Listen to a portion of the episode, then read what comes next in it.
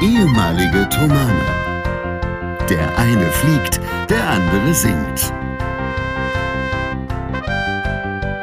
Hier sind Julius Städtsattler und Robert Polas mit eurem Lieblingspodcast Distanz und Globia.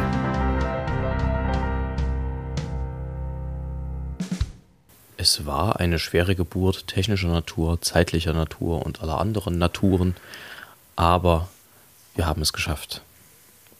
Wir haben Ostern erreicht. Hier ist Distanz und Gloria mit Folge 68, meine ich. Es ist Samstag, stiller Kar-Samstag, 8.48 Uhr. Und Herr Stett sitzt mir gegenüber. Wir sehen beide noch so ein bisschen zerknautscht aus, wie so ein Sofakissen, auf dem jemand genächtigt hat, der dort nicht hingehört. Nichtsdestotrotz hält uns das nicht davon ab, für euch eine neue Folge Distanz und Gloria in die Mikrofone zu klöppeln. Herr Stett, ich freue mich, dich zu sehen. Ich freue mich auch, dass ich vorhin kurz ähm, das Kind äh, begutachten durfte. Wir mussten es allerdings sozusagen an der Garderobe des beginnenden Podcasts abgeben gegen Marke. Ich glaube, du kriegst das nachher wieder zurück, wenn du die Marke wieder eintauschst, weil es dann doch schreiig wurde. Aber ich freue mich, dass du geblieben bist und dass du jetzt auch nicht rumschreist, sondern dass du da bist. Mal gucken, was dein Anschluss heute so macht. Aber erzähl uns doch mal bitte ein bisschen, wie es dir also, geht. Ich kann sagen, dass die Marke, die man abgibt, eine Duftmarke ist. damit man sein Kind wieder zurückbekommt. Ja, so funktioniert das. Und was wollte ich noch sagen? Ach ja, ich wollte noch sagen, dass du heute am besten immer die Hand hebst, wenn du mich nicht hörst. Rechtzeitig. So machen wir das. Dann kriegt ihr das mit Glück gar nicht mit, dass da irgendwas genau. im Busch ist. Richtig. Also in dem sogenannten Audiobusch. Ja. Ja. Der Audiobusch. Autonoma Audiobusch. Herr Stett, wie Auch eine dir? schöne Folge, auch eine schöne Folgentitel, aber du hast was anderes, da bin ich schon gespannt drauf. Ja, ich habe was anderes. Ja? Ich, bin, ich bin neulich mal wieder über so, aber ähm, lass uns das Mach gleich dann. Erzähl erst mal, erzähl erst mal wie es ja. dir geht. Gut, danke, gut, danke, danke, gut. An sich kann schön. man das so sagen, ja. Sehr gut. Nee, ähm, ich, ich, bin nämlich neulich ich, wieder, ja? Ja, äh, gleich. Ich habe heute mal wieder von Johannes geträumt, aber das ähm, erzähle ich dir später in aller Ruhe. Jawohl. Ja, es war jedenfalls Sehr schön. Sehr gut. Ähm, ja, jetzt komme ich mir so ein bisschen komisch vor mit dem, was ich erzählen wollte. Dann lass uns doch Dann erzähl es nicht, dann machen wir was anderes erstmal. Dann, dann, lass uns doch anders anfangen. Genau. Ähm, wir haben Ostersamstag. Herr Stett, ist dir. Klar, Samstag, es ist noch nicht Ostern. Na, es ist der Samstag vor Ostern ist der Samstag vor Ostern. Wenn man das hört, ist Ostern wahrscheinlich schon durch. Insofern wünschen wir euch alle frohe, frohe Ostern gehabt zu haben. Oder wie es gerne auch mal so heißt, frohe Ostern. Gehabt zu haben. Ähm, ja, bei mir wird Ostern dieses Jahr äh, Corona-technisch bedingt ein bisschen ausgedünnt werden. Ähm, oh je. Ja, und da wir am 22. beginnend ein A Cappella Festival wieder haben in Präsenz und mit Menschheit, können wir bestimmte Risiken da jetzt nicht eingehen diese Woche. Das wäre ziemlich Mist, wenn ich da jetzt nächste Woche auch fehlen würde. Ähm, insofern wird es ein bisschen bedächtiger zu Hause dieses Jahr. Aber es wird ja zum Glück oder hoffentlich nicht das letzte Osterfest sein. Das wäre übelst komisch. Stell dir mal vor, die würden einfach Ostern abschaffen, so mitten im Jahr nächstes Jahr. Das wäre richtig eigenartig. Oder Weihnachten, so eines dieser Hochfeste. Das wäre wirklich scheiße. Entschuldigung, aber jetzt haben wir unser eh schon wieder. Also, ich denke, das wäre schlecht. Ich habe allerdings noch eine Anmerkung zu dem A Cappella Festival. Und zwar, es ist gut, geht hin. Vielen Dank. Ja, ich habe nämlich auch Karten für den 23, 24.04. abends um 8. Mal, Allerdings, das ist, ähm, das ist die U-Bahn-Kontrolleure genau. in tiefgefrorenen Frauenkleidern. Und falls jemand fragt, ja, die heißen mich, wirklich so. ja, ich weiß. Die sind eigentlich Ich habe mich wirklich. Hm? Die sind eigentlich schon in Rente, in A Cappella-Rente, aber wir haben sie nochmal exhumiert und sie kommen extra unseren Wegen nochmal aus der A Cappella-Rente zurück, damit wir sie dieses Jahr dabei haben können. Ich wäre so gerne hingegangen, aber es ist eben jetzt so, dass sich das mit dem ganzen Getravel nicht ausgeht, weil das eben abends ist und ich am nächsten Früh schon in Essen sein muss, um dort zu lernen. Und das heißt, ich muss auf jeden Fall abends weg. Und das war, als wir die Tickets gekauft haben, noch nicht klar. Es hat sich aber leider, das muss ich gleich noch sagen für euch, unsere Zuhörerinnen, es hat sich schon jemand gefunden. Es tut mir leid. Ausgezeichnet, der aber immerhin. Karte nimmt. Es ist natürlich, es ist absehbar, aber es ist natürlich so und diesmal passt es auch zeitlich ganz gut, weil es äh, natürlich in der Woche liegt, in der ihr diese Folge hört, dass meine Empfehlung das A Cappella Festival ist. Aber wir haben noch ein Goodie für alle, die nicht da sein können, aus Zeitgründen, aus anderen Gründen. Es werden vier Konzerte, wenn ich das gerade richtig im Kopf habe, vier Konzerte plus äh, ein bis zwei Zusatzveranstaltungen werden gestreamt werden. Das ist toll. Wird dieses auch gestreamt? Da bin ich mir gerade nicht ganz sicher, das kann ich nachgucken, das finde ich raus. Aber ähm, also Fakt ist, das war so ein bisschen eine der Lehren aus dem letzten Jahr, dass es doch ganz schön ist, für, äh, wenn man das ein oder andere Konzert auch digital mit anbieten kann, weil die Nachfrage da ist und weil es auch uns natürlich die Möglichkeit gibt, ähm, landweit, weltweit, universal Gelehrte Zu- zu sein. sein. Ja, wir, Ja. wir sind dann sozusagen. Sind. Ja. Sind. Ja. Herr Stett, ähm, Das reicht eigentlich schon. Ja. Genau, wir sind universal. Auch ein schöner. Das Aber nein, ich, ich bin gespannt. Also wir haben heute einige zur Disposition. Ähm, in dem Zusammenhang die Frage, wirst du denn dann einschalten vielleicht sogar? Ich würde dann einschalten, ja. Ah, Ja. Jetzt habe ich ihm das, das geheime Zeichen gegeben, das habt ihr nicht gesehen, aber das sorgt dafür, dass wir hier flüssigst in einer Tour weiterquasseln können, ohne dass wir hier einen Gehörverlust haben und äh, ich groß schneiden muss im morgen stattfindenden Osterkoma. Also ja, ich habe ja gesagt. Ich werde das tun. Ausgezeichnet. Es ist äh, natürlich meine Empfehlung der Woche, falls ich das jetzt nicht äh, Ja, meine auch. eingestreut Meine hätte, auch. Ne? Ist klar. Ja. Also entweder digital oder live dabei sein. A Cappella Festival in Leipzig ab dem 22.04. von und mit Amar Kocht. Wir werden am 22. ein Konzert gestalten, was das wird zum Beispiel gestreamt und auch vom Radio aufgezeichnet und später versendet. Versendet, das klingt so nach Post. Mit Porto, schön, 57, äh, wird das zu euch nach Hause versendet. Ähm, und wir werden ein Programm singen, was Amerika im Zentrum hat. Und zwar die guten Seiten von Amerika. Sprich, ähm, unter anderem ein Abstecher in die äh, New England School of Music, die ja damals in Boston gegründet wurde. Äh, unter anderem mit Charles Ives, unter anderem aber auch mit vier Neukompositionen für unser Ensemble. Denn was einige nicht wissen und mir natürlich noch nicht ansehen, wir werden dieses Jahr 30 als Ensemble. Ja, das kann man auch mal so nebenbei fallen lassen. Ähm, ja, Herrn Stett fallen die Augen aus dem Gesicht. Der hat, selbst der hat das nicht, also, ne, und überhaupt. Ähm, es wird also viel zu hören und zu erleben geben. Neues, Altes, aber vor allem Schönes. So, Herr Stett, kommen wir mal äh, zu den wirklich wichtigen Dingen des Lebens. Äh, drei Dinge, die äh, du, ähm, ich weiß gar nicht, hatten wir die Frage schon mal? Ich glaube nicht. Drei Dinge, die du partout nicht leiden kannst, wenn es ums Essen geht. Viel zu, hört man das jetzt? Ja, hier ist ein Kind hinten dran. Ähm, Dinge, die ich nicht mag, wenn es ums Essen geht, ist sehr- zerkochtes Gemüse. Ja, da meldet sich Ja. auch aus dem Off äh, eine Stimme Genau. dazu. Ähm, und wenn jemand sich übers Essen beschwert, das mag ich auch nicht. Das ist mir immer peinlich. Du meinst im Restaurant? Und grundsätzlich, selbst wenn ich es nicht selber bin und ich auch nicht selber gekocht habe, Kritik mag ich allerdings. Wenn jemand nur sagt, ja, schmeckt, dann ist das schade im Vergleich, wenn ich ihn frage, ähm, sag mal was dazu. Ja, Kritik mag er, nur nicht an sich. ja. Also, wie gesagt, ich, wenn jemand rummäkelt, das finde ich furchtbar. Also wirklich ganz schlimm. Das ist noch schlimmer als verkochtes Gemüse. Wie gesagt, Kritik ist völlig in Ordnung äh, trotzdem. Und wenn es immer das Gleiche gibt. Wirklich? Also wenn es drei Tage hintereinander das Gleiche gibt, das finde ich gut.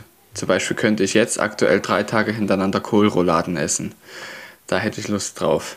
Kohlrouladen. ja, genau. Oder Linsensuppe. Oh, Linsen. Aber es ist ja. Ich, ich, ich, ich mag es nicht, wenn es permanent ist, aber das ist natürlich auch ein gewisser Luxus, dass das so ist, dass wir nicht immer das Gleiche essen müssen. Ich glaube, ich habe das ja mal aufgeklärt, wie so die Essensverteilung ist bei meinen Eltern. Also ähm, Königsberger Klopse zum Beispiel von meinem Vater esse ich wahnsinnig gern. Dafür aber auch sehr gerne die Kartoffelsuppe meiner Mutter. Ich glaube, das habe ich schon mal erzählt.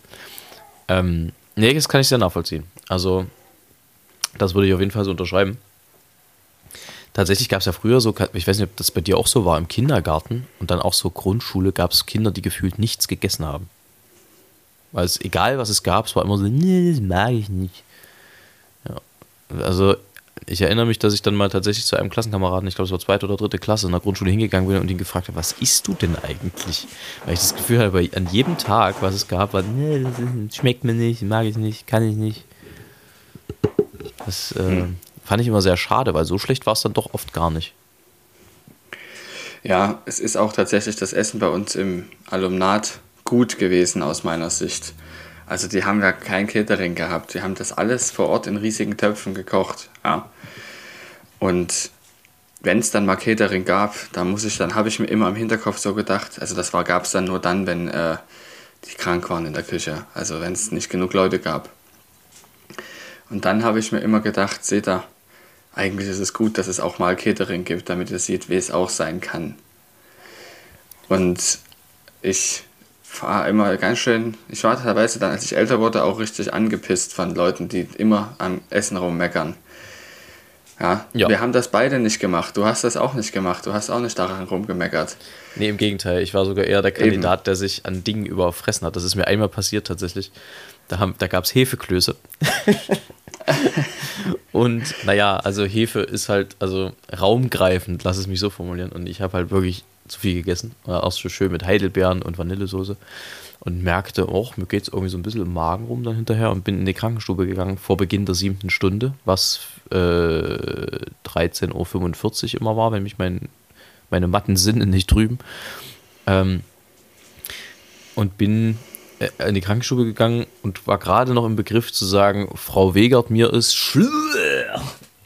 Vielleicht und habe dort aber mal so richtig schön eine Mischung aus Heidelbeeren und Hefeklößen in die Gegend gestrahlt. Das war ähm, ja nicht so feierlich. Aber das war eher ich. Also schön über oh den eigenen Durst hinweg essen und das Bitterböse bereuen. ich weiß nicht, ähm, kannst du dich noch erinnern, wer folgenden Satz gesagt hat? Mich hat ein pubertärer Hauch gestreift. Das klingt nach so einem typischen Satz von Herrn Ladewig eigentlich. Nee, es war ein Thomaser. War ein Thomaser? Nee, dann kann ich mich nicht daran erinnern. Gut, das bleibt dann auch so. das kann ich dir später mal, wenn du, wenn du 14 bist, erklären. Das machen wir so. Gut. Ähm, ja, ich komme gerade aus intensiven Wochen und habe heute Nacht nicht so wahnsinnig viel geschlafen, tatsächlich, was daran lag, dass nach einem wahrhaften Marathon ich gestern meine letzte Johannespassion für dieses Jahr gesungen habe. Und zwar ging es ja los bei Sing Inside. Da kam im Prinzip von Donnerstag, das habe ich ja erzählt, als ich aus dem Flugzeug gestiegen bin, bis Sonntag viermal dieses Lied. Und ab Montag war ich dann in Proben bei Amici unter Leitung von Ron Dirk Endleutner. Vielleicht hat der ein oder die andere das ja mitgekriegt oder war sogar da. Es war nämlich zweimal rammelvoll. Ähm, das heißt, ich habe jetzt im Prinzip eine ganze Woche jeden Tag dieses Lied gesungen, plus gestern. Und äh, davon die Hälfte in 415 Hertz, die Hälfte in 440 Hertz. Da können wir uns ja gerne mal äh, drüben unterhalten, was das für einen Sänger eigentlich ausmacht, denn es ist tatsächlich eine ganze Menge. Ähm, vor allem, wenn man dann hört, dass moderne Orchester heutzutage in 443 Hertz spielen. Das klingt jetzt erstmal nicht viel, diese 3 Hertz Unterschied, aber besonders als Tenor oder Sopran merkt man das sehr wohl weil die Spannungsverhältnisse hinten im Hals dann doch nochmal ein paar andere sind, gerade in der Höhe. Ähm, genau, haben wir jetzt einmal diesen ganzen Marathon hinter uns gebracht und ich bin sehr, sehr happy, dass alles stattfinden konnte, dass ich auch alles, glaube ich, einigermaßen vernünftig hinter mich bringen konnte. Gestern war ja dann nochmal der Höhepunkt mit, mit alles und scharf sozusagen, wo einmal ich alles wegsingen durfte, weil der Kollege leider verhindert war. Also Arien und Evangelist. Das ist schon ein ganz schönes Brett, muss man sagen. Aber auch das ging. Es, es funktionierte und im Anschluss war dann ein munteres Beisammensein, was dafür sorgt, dass das Beisammensein heute weniger munter ist. Ja, also das hast du sehr schön gesagt. Mit dem Zusammensein, dem munteren. Erzählen Sie doch mal. Also erstens mal freue ich mich, dass, dass das so gut geklappt hat. Das habe ich mir schon gedacht, dass das schwierig ist, wenn man alles singt. Ich kann mich erinnern auf einer Konzertreise mit der Matthäus-Passion in Japan. Matthäus-Passion und Hamollmesser. Diese beiden Werke waren zu singen und da war Martin Petzold mit dabei und der Sänger für die Arien wurde krank und er hat alle Sachen aus der Matthäus-Passion gesungen und hat auch gesagt, dass das wirklich derartig anstrengend ist, dass er, also dass die Stimme sehr gut drauf sein muss, weil die Matthäus-Passion dann noch ein etwas längeres Lied als die Johannes-Passion ist auch für einen Tenor. Und er dann nicht mal rausgehen konnte auf ähm, Ausflüge und sowas, weil er einfach komplett äh, fit sein musste. Da, gab, darf, da durfte nichts dazwischen kommen. Und er hat es aber sehr gut gemacht. Sehr, sehr gut. Ja, das wird ja gerne mal so ein bisschen, naja, belächelt, wenn der Sänger dann abends sagt, nee, ich bin müde, ich muss morgen nochmal ran. Wobei ganz so schlimm mhm. war es bei mir jetzt gar nicht am Donnerstag zu Freitag. Ähm, dadurch, dass ich auch gestern ausschlafen konnte, dann ähm, ging es auch einigermaßen. Aber tatsächlich unterschätzt man gerne mal, vor allem wenn man das noch nicht selber durchlitten hat, was ja bei der Passion immer schöne Doppeldeutigkeit hat, man es selber noch nicht durchlitten hat, ähm, wie anstrengend das tatsächlich ist. Also alleine diese Evangelistenpartie ist einfach ein viehischer Drahtseilakt jedes Mal wieder und du kannst dort wirklich krachend scheitern. Und es gibt genügend Leute, die krachend gescheitert sind. Also selbst Peter Schreier hat im Alter von 19 Jahren ähm, an, in der Mitte aufgeben müssen. Das war allerdings, glaube ich, tatsächlich eine Matthäus-Passion. Unter mh, Mausberger müsste es gewesen sein, glaube ich. Der ja für ihn geschrieben hat, unter anderem das Dresdner Requiem. Ähm, weil damals im Zweiten Weltkrieg die komplette Bibliothek, Notenbibliothek der Kruzianer verschollen war. Und Schreier war einer der ersten, beziehungsweise der erste Knabe, der wieder ins Internat gekommen ist nach der Kriegszeit. Und ähm, da war nichts mehr da. Und dann deshalb hat, deshalb hat Mauersberger angefangen, was übrigens Rudolf Mauersberger, was der Bruder von Erhard Mauersberger war, der parallel in Leipzig äh, Thomaskantor war, hat äh, Rudolf Mauersberger angefangen, für ein Kreuzchor Musik zu schreiben. Unter anderem eben das Dresdner Requiem und andere Dinge. Und das vor allem für die Knabenstimme von Peter Schreier. So. Und das hat natürlich für ein besonderes Band gesorgt zwischen den beiden.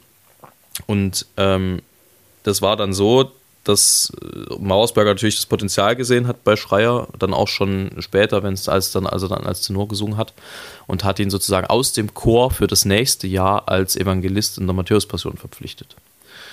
Und nach der Hälfte war die Stimme, dadurch, dass sie einfach noch nicht ausgebildet war, so im Eimer, dass er den kompletten zweiten Teil nur gesprochen hat und für den nächsten Tag abgesagt hat, was dazu geführt hat, dass äh, Mauersberger so einen Hass auf ihn hatte, dass sie jahrelang nicht miteinander gesprochen haben.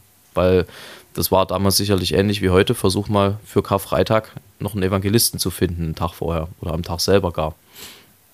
Das hat das Verhältnis der beiden sehr lange sehr belastet, ist auch in seiner Biografie nachzulesen.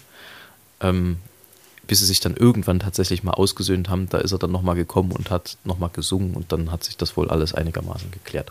So, also äh, das nur kurz als Anekdote dazu. Diese Partie ist einfach wirklich fiesch und ähm, es ist eine Fahrt durch Berg und Tal, also sowohl emotional als auch ähm, tonal.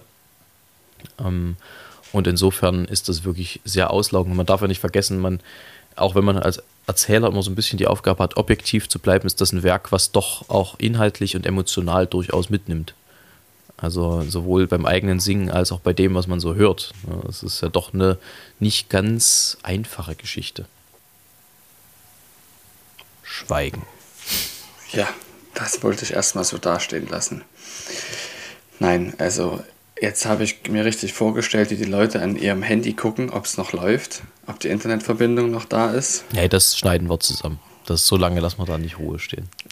Okay. Da werde ich ja selber, da werde ich ja selber nervös, wenn ich, wenn ich das höre. Nee, ähm, ich wusste nicht, dass du schon fertig bist mit Reden. Das heißt hier schon.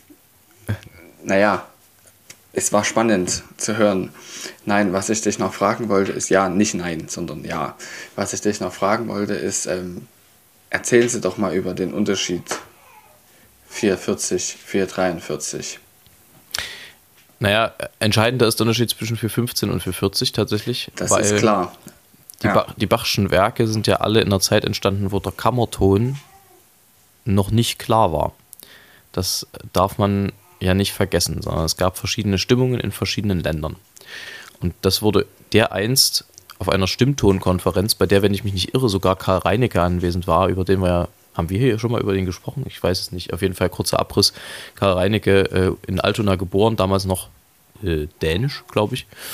Ähm, ist dann nach Leipzig gekommen, ähm, war der Kapellmeister des Gewandhausorchesters, der am längsten im Amt war bis heute. Es hat keiner länger ausgehalten mit dem Orchester.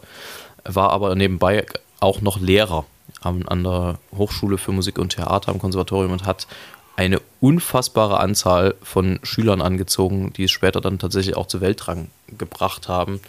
Unter anderem ein gewisser Edward Grieg, unter anderem ein gewisser Leo Janacek, unter anderem äh, Sir Arthur Sullivan, der später dann Teil von Gilbert und Sullivan wurde, unter anderem Sveinbjörn Sveinbjörnsson, den Komponisten der isländischen Nationalhymne.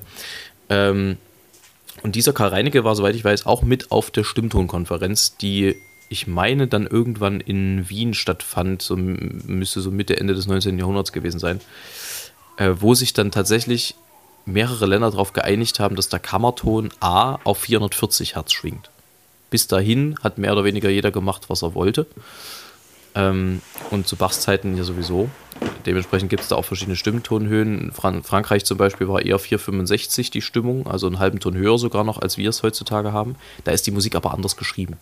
Und Bachs Musik ist geschrieben für eine Stimmtonhöhe von 415 Hertz, sprich einen halben Ton tiefer, als der Kammerton A heutzutage festgelegt ist. Also ja, 415 Schwingungen pro Sekunde sind das dann. Ne? Ähm, und das macht Kurzer, ganz, kurzer, kurzer Abriss. ja, Hört man mich? ja, herrlichst. Man schwingt. Ich möchte kurz noch sagen, was für Schwingungen pro Sekunde das sind. Denn ich mache jetzt meinen Nerdfinger hoch. Schall. Ja, Schall sind sogenannte Longitudinalwellen. Druckunterschiede in der Luft. Ja. Und das heißt, es ist also so, dass der Druck an der Stelle, die man normalerweise als Berg kennt, einer Welle, eines Wellenberg, ist der Druck am höchsten. Und das, was man normalerweise als Tal kennt, da ist der Druck am niedrigsten. Ja, und es wechseln sich also immer ab, diese hoch und der niedrige Druck. Hoch und niedrig. Das sind also diese Wellen. Und in einer Frequenz von 440 Hertz wechselt sich, wechseln sich diese Drücke ab. Und diese Druckunterschiede können wir mit unserem menschlichen Ohr hören. Das heißt also, dass wir diese, diese verschiedenen Drücke auf unser Innenohr wirken und dieses Innenohr setzt das dann um in etwas, was wir Klang nennen. Und wenn das aufeinander trifft, ist das Musik, Musik. Ja. Und das wollte ich nur sagen, weil manche ja nicht wussten, was Frequenz bedeutet. Ja, Frequenz bedeutet einfach nur Zyklen pro Sekunde oder Zyklen pro Zeiteinheit. Und meistens nimmt man da Sekunde.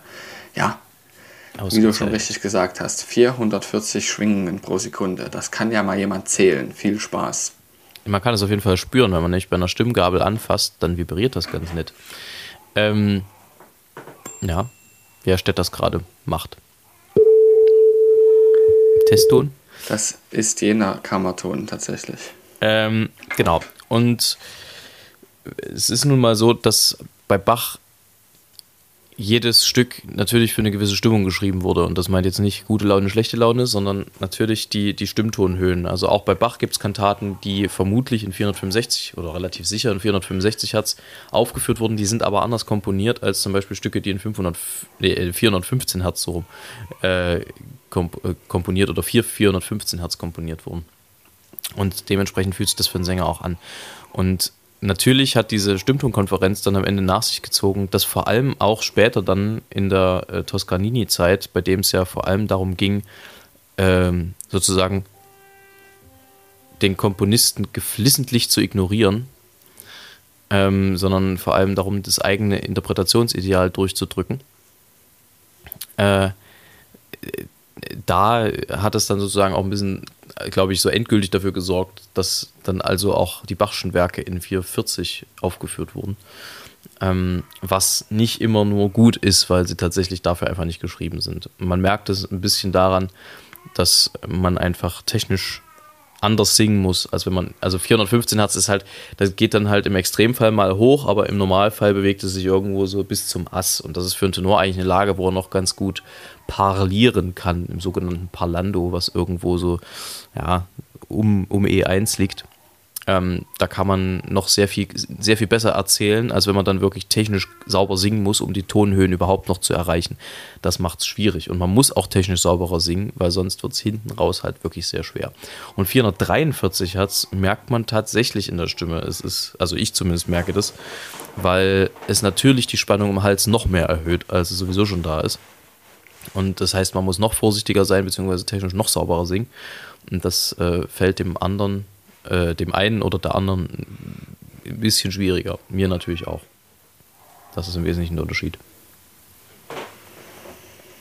Kann ich verstehen, ja. Ja. Also, ja. Gut, Ähm, dass wir das besprochen haben. Herr Stett, erstens mal hebe ich kurz wieder den Arm. Ähm, und dann ist es ja so, man hat ja als Kind unnötig umständliche Ausrufe gelernt, wenn man reagieren möchte, überrascht. Ja. Zum Beispiel, was fällt dir ein? Ei Gott. Oh. Naja, nee, das ist Ei jetzt- verbibsch. Genau, Ei verbibsch zum Beispiel wäre die sächsische Variante. Ähm, Ei Gott. Herrgott oder äh, aber eine der schönsten, und das würde ich gerne als äh, Folgentitel zur Disposition stellen, finde ich, ist Beim Barte des Propheten. ich habe, glaube ich, schon noch nie jemanden im richtigen Leben gehört, der beim Barte des Propheten gesagt hat. Naja, ich kenne, ich kenne nur ähm, Merlin's Beard. Ja, genau. Heißt ja immer Merlin's Beard. Genau. Ja. Ja. Ähm, Das sagt immer Professor Slughorn. Genau. Und äh, da, was, da gibt es doch noch ein paar. Da gibt es auf jeden Fall noch so, ja, brat mir einer einen Storch. Ist auch so ein Kandidat.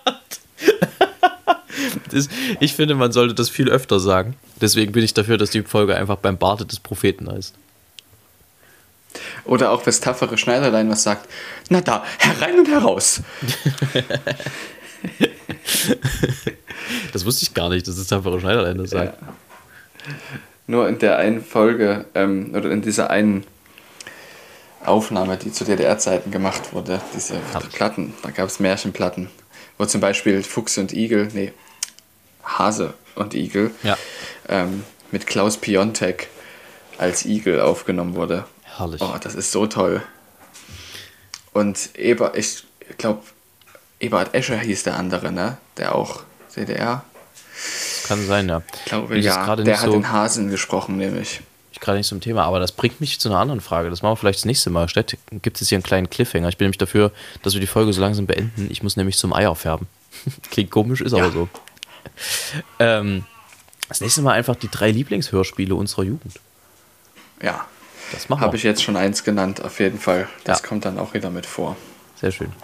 Wir wünschen Ja, euch, also diese Folge ist relativ kurz. Ich, wir wünschen euch fröhliche Ostern gehabt zu haben. genau, herrlich. Na, so kurz ist sie gar nicht. Eine halbe Stunde haben wir schon trotzdem. Naja, Weggesammelt. haben wir auch gesagt. Ja, Ja. genau. Wir gehen dann noch Schafe scheren. Sch sch scharfe, scha scharfe, scharfe Scheren. Scharfe Schafe scheren, genau. Sehr schön. Und hinterher gehen wir dann auch zu meinen Schwiegereltern. Herrlich. Dann wünsche ich zunächst gut Woll und dann äh, Ja. gut, gut ess. Danke, danke. Das wünsche ich dir auch. Ohne Gutwoll. Garantiert. Mhm. Ja. Und äh, nicht Na vergessen, 22.04. A Cappella Festival Leipzig. Kommt vorbei. Hängt überall. Ist auch im Internet zu finden. Ne? Klar. Ihr wisst Bescheid. Ich habe jetzt hier eine Folge, eine ähm, Ballade, wo ich mir nicht sicher bin, ob wir sie schon mal hatten. Jetzt geht das auch wieder los hier. Ich erzähle es einfach nochmal. Ich habe übrigens, ich habe ganz vergessen, ich wollte heute eigentlich noch ein paar Fragen von Max ähm, beantworten. Das machen wir nächste Woche. Gut. Die Ballade von den Vorteilen essbarer Gebrauchsgegenstände. Der Holzwurm frisst sich durch den Schrank, das macht ihm großen Spaß. Das Möbelstück ist Gott sei Dank aus Holz und nicht aus Glas. Ein Glasschrank, das ist mein Verdacht, zieht keinen Holzwurm an. Nur einer, der aus Holz gemacht, weil man ihn essen kann. Ein Schrank, ein Spiegel, die aus Glas und alles, was leicht bricht, das dient nur Glaswürmern zum Fraß. Die sind darauf erpicht. In diesem Sinne, Spitze. weiter so.